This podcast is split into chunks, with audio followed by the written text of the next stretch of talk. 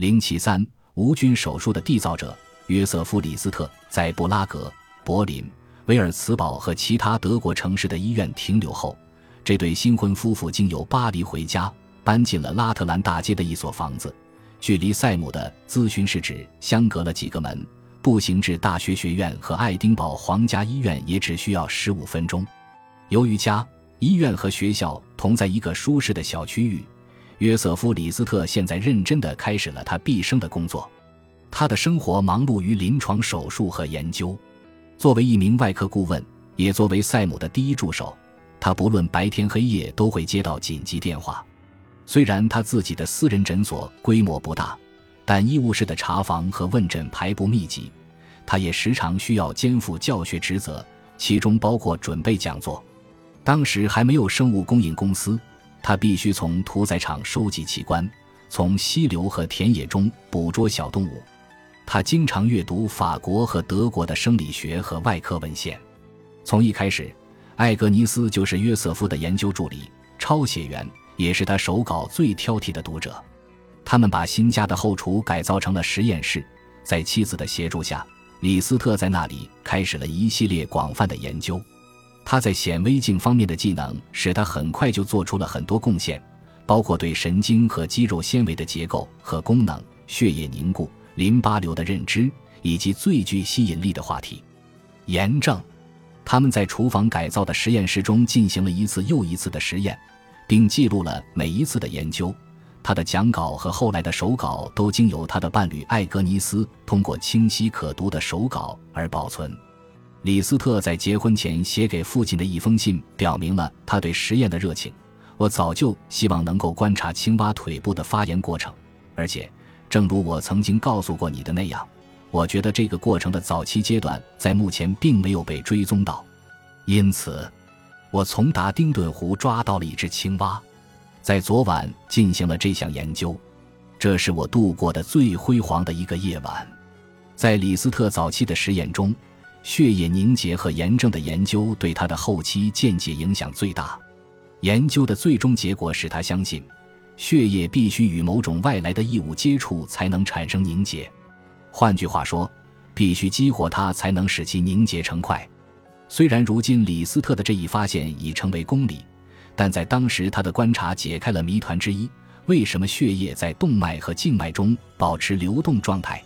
只要在完整的血管中持续流动。正常的血液就不会发生凝结。如果血管内壁受伤或破裂，或者如果血液接触到血管内壁以外的其他东西，它会立即发生凝结。这一观察使李斯特产生了一种想法，他认为生理上的其他变化也一定需要一些外来的干预。在炎症领域，他可以很轻易地证实这一想法。有关炎症过程的研究也使他熟悉了腐烂的感染组织所表现出的显微镜变化。李斯特作为一名研究者和教师的声誉迅速提高。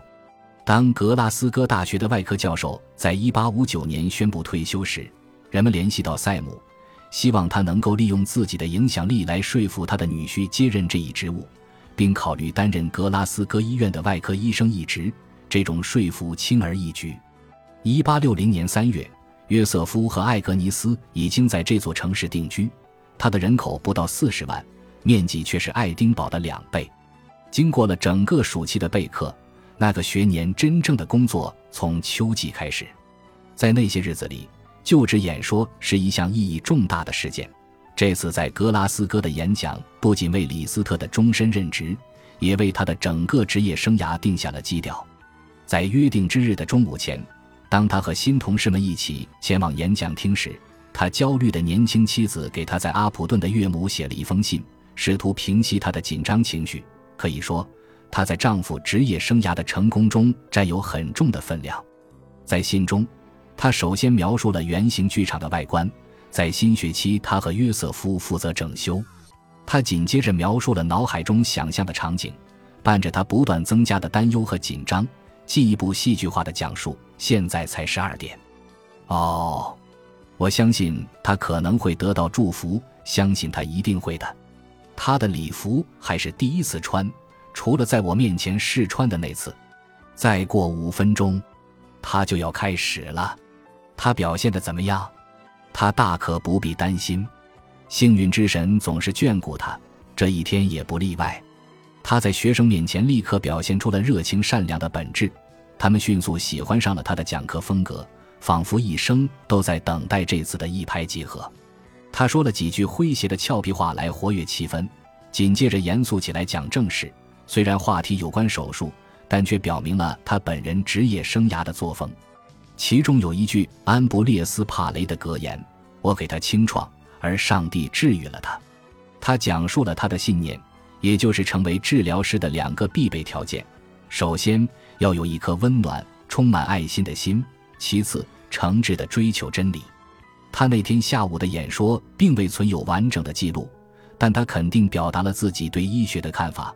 其措辞与近二十年后他在毕业演讲中使用的类似：“如果我们除了金钱奖励和世俗荣誉之外别无所求，那我们的职业将毫无吸引力。”但在医学的实践中，你会发现，他拥有一种特殊的荣光，能够获得强烈的兴趣和纯粹的快乐，这是独一无二的。保护装载不朽灵魂的肉身，是我们为之自豪的职责。如果正确遵循这一切，我们的道路将由无限的真理和纯粹的爱所指引。在追寻着崇高而神圣的召唤过程中，我祝福你们所有人万事如意。保护装载不朽灵魂的肉身是约瑟夫·李斯特在世期间的全部工作，他所做的一切都服务于这一职责。他和他的妻子放弃了世俗的享乐，并不是源于牺牲精神，这是一种更高的兴奋感。他们被赋予了才能和机遇，能够通过服务于人类来为他们的上帝服务。当然，这并不是贵格会的特权。甚至也不是任何一位虔诚的信徒所享有的特权。许多无神论者以他们的高贵容忍了这种精神。从就职演讲的那一刻起，李斯特就成了学生们最喜爱的老师。他们任命他为医学协会的名誉会长，其中一百六十一人在他第一学年结束时联合起来向他请愿。在请愿书中，他们宣告了您作为外科老师的卓越能力。外科这一学术科目是如此之新，以至于李斯特是格拉斯哥医院自1815年成立以来第三位担任该职位的人。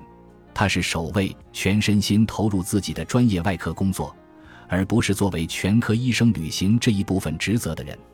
他在最初几年延续了早期关于炎症和凝血的研究，这些研究进展顺利。因此，他应邀在1863年伦敦皇家学会的克鲁尼安讲座上发表演讲，并选择了血液的凝结作为他的主题。像所有的外科医生一样，李斯特对几乎每个手术切口都被感染的事实感到苦恼。伤口脓液的存在太过普遍，这让大多数外科医生认为，只要脓液是值得称赞的，那它就是不可避免的自然的过程。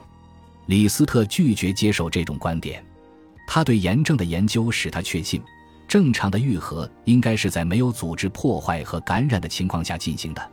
然而，外科专业仍然深陷在农业的深渊之中，这并不意味着不曾有人想到过一个甚至几个理论来解释腐烂过程。占据主导地位的理论很容易理解，而且考虑到当时的技术不可证实，亦不可驳斥它。这一理论更加轻易地稳居首位。腐烂的原因是空气中的氧气。人们认为，当氧气进入手术伤口时，会氧化或分解不稳定的有机分子，从而破坏组织，使它们变成脓液。没有办法阻止氧气进入伤口，也因而无法防止感染。这是一个像值得称赞的农业一样的解释，因为它让每个人都摆脱了困境。如果无处不在的罪魁祸首是氧气，就不会有哪个外科医生会因为脓毒血症的发生而责怪自己。人们似乎从来没有考虑过一种可能性，即手术团队可能会将某种引发感染的物质引入伤口。除了受到鄙视，现如今已被遗忘的瑟迈尔维斯和其他少数几个写过感染在产褥病病因学中发挥作用的人。然而，对李斯特来说，氧气诱导腐烂这一概念毫无意义。如果他站得住脚，健康的肌肉也应该会自发受到感染，因为正常的血液流动不断地将氧气输送到组织中。此外，在他的职业经历中，当肋骨骨折刺穿了肺部，空气经由挫伤的伤口进入体内时，胸部感染的情况很少发生。不是这样的，一定有其他的解释。而且李斯特认为，这一定是由于某种异物进入了窗口。关于某种尚未发现的异物导致了腐烂这一假设，是基于他对凝血和炎症的研究。在每种情况下，都需要一些刺激性或伤害性物质的存在，才能启动这种过程。通过这种类比，他发现自己的想法和瑟麦尔维斯不谋而合，一定有什么东西进入伤口引起了感染。瑟麦尔维斯设想它是经由医生之手而携带。